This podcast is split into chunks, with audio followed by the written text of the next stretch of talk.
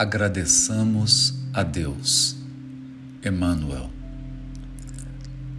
Necessário conservar o coração agradecido a Deus para que as aflições não nos deteriorem os sentimentos.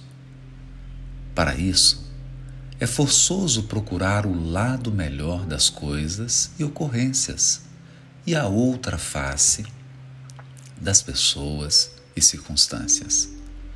Em muitos episódios da nossa caminhada na Terra, porque a provação nos visite, afundamo-nos em desânimo. Todavia, em nos apercebendo com segurança quanto à significação disso, compreendemos para logo que a provação é a alavanca psicológica sem a qual não solucionaríamos as dificuldades alheias. Certas afeições no mundo nos abandonam em caminho, amafanhando-nos o espírito.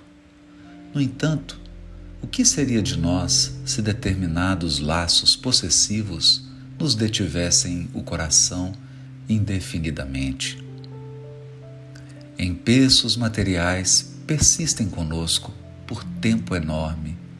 Contudo, acabamos notando que sem eles, quase sempre, ser-nos-ia impraticável a consolidação do equilíbrio espiritual. A decepção trazida por um amigo é razão para grande sofrimento.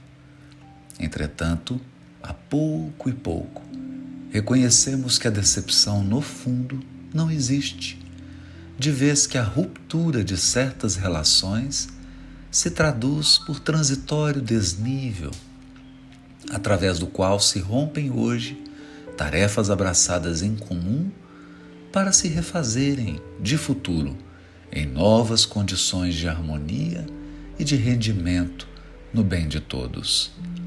O bisturi do cirurgião é suscetível de inquietar-nos a vida, mas retira de nós aquilo que pode induzir-nos à morte prematura. Saibamos agradecer ao Senhor os dons de que fomos aquinhoados. Dor é aviso, obstáculo é medida de resistência, desilusão é reajuste, contratempo é lição.